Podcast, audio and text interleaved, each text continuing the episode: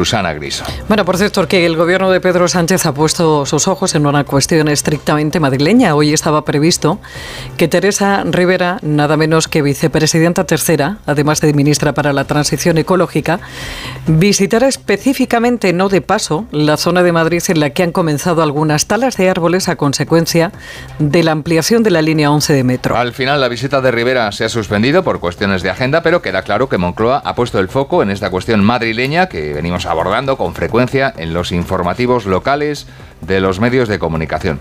Finalmente han sido Reyes Maroto, Juan Lobato y un eurodiputado socialista quienes han estado en el Parque de Arganzuela, frente al Paseo de Yeserías, en Madrid Río, junto a varios colectivos vecinales que se oponen desde hace bastante tiempo a las talas de árboles en esta zona de la capital. A juicio del PSOE, a la Comunidad de Madrid y al Ayuntamiento les está faltando sensibilidad en este tema porque dicen que hay alternativas viables al proyecto que se ha empezado a ejecutar.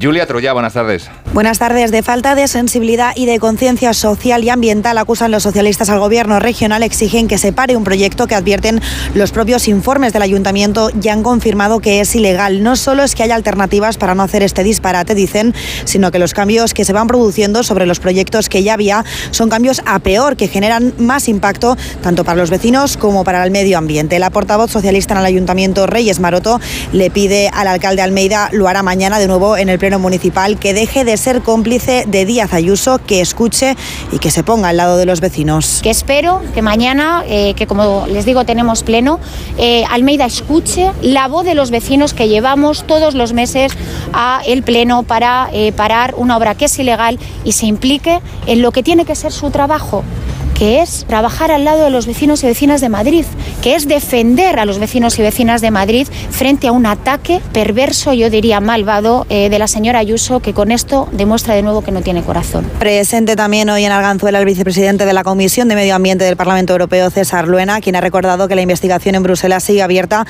y ha lanzado un mensaje directo a Díaz Ayuso, a quien le pide que responda a la carta de comisión de peticiones que recibió hace ya dos meses. Las talas por la ampliación de la línea 11 de metro llegan ya al Paseo de Delicias. En total se van a ver afectados 523 árboles.